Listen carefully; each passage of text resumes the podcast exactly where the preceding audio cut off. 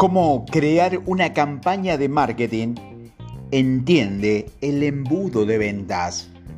Un gran vendedor sabe cómo construir un embudo de ventas. Todas las ventas son relaciones. La gente recibe mensajes comerciales sobre productos y servicios todo el tiempo, pero la mayoría de las veces desechan la información, con una excepción. Si oyen hablar de productos y servicios a personas o a marcas en la que confían, entonces, para entender cómo crear un plan de marketing que haga efecto, tenemos que entender cómo funcionan las relaciones. Todas las relaciones pasan por tres etapas. Curiosidad, esclarecimiento y compromiso. Cuando la gente nos conoce por primera vez, puede que sienta curiosidad por saber más sobre nosotros o no. Lo mismo ocurre con las marcas y los productos. La gente puede querer saber más sobre ellos o no. Y hay veces que hace falta que vean tu marca varias veces antes de que la gente esté dispuesta a comprometerse. Pero, ¿qué hace que alguien quiera saber más? Curiosidad que la gente sienta curiosidad por ti o por tu marca va a depender de que pueda asociarte con su supervivencia. Sé que suena primitivo, pero es cierto. Los seres humanos están diseñados para sobrevivir y pasar constantemente los datos que encuentran por un filtro mental. ¿Puede este producto ayudarme a sobrevivir y a prosperar? ¿Me ayudará una relación con esta persona a sentirme más segura o seguro? ¿O me dará más recursos para poder triunfar más fácilmente en el mundo? Digamos que estamos en una fiesta y alguien despierta nuestra curiosidad, activa nuestro radar de supervivencia. Sí, somos jóvenes y solteros. Esta persona puede ser atractiva porque lo que nuestro filtro de supervivencia se activa con la idea de que podemos haber encontrado una compañera o compañero o digamos que somos mayores y esta persona fue a una conferencia con la que estamos pensando en ir, por lo que activo nuestro filtro de supervivencia al tener información sobre si deberíamos o no gastar nuestro recurso en ir. Sea lo que sea, lo que nos ha despertado la curiosidad, te aseguro que se trata de algún tipo de instinto de supervivencia. Por lo tanto, para despertar la curiosidad de alguien, necesitamos que asocie nuestros productos o servicios con su supervivencia.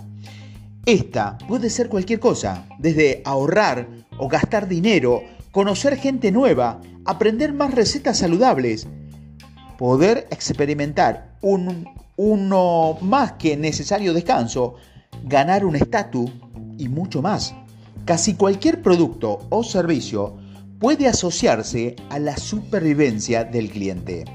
Al despertar la curiosidad de alguien, asociando nuestros productos y servicios a su supervivencia, nos ganamos el derecho a pasar a la siguiente fase de las relaciones, que es la aclaración. Esclarecimiento.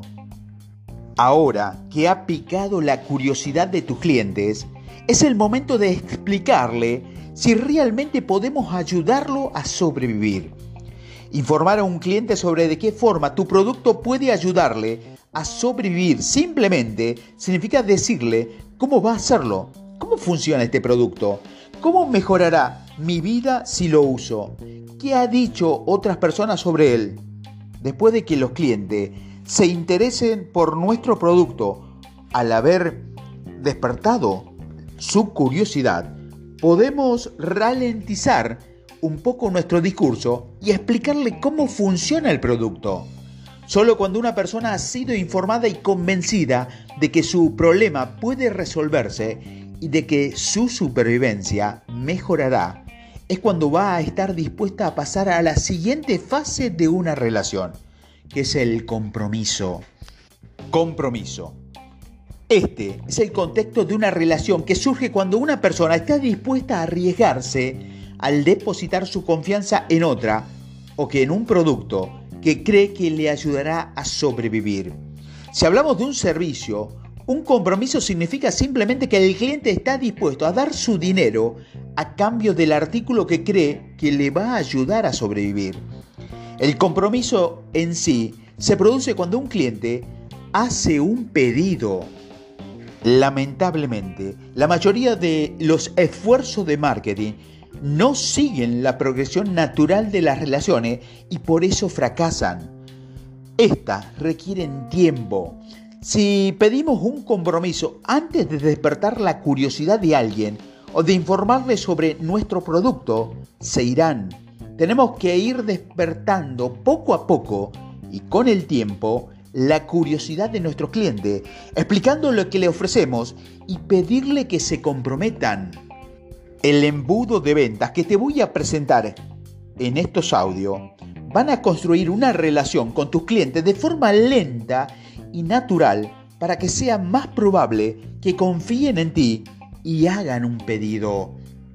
Una vez que sepas cómo crear un embudo de ventas, podrás ejecutar un plan de marketing que se gane la confianza de tus clientes, construya relaciones sólidas y hagas crecer tu negocio o tu marca.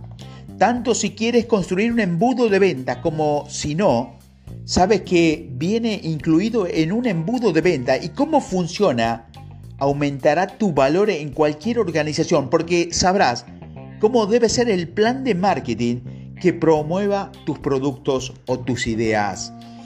Este es el consejo del día de Simplifica tu negocio. Aprende a crear embudos de venta que funcione para poder establecer relaciones sólidas con tus clientes.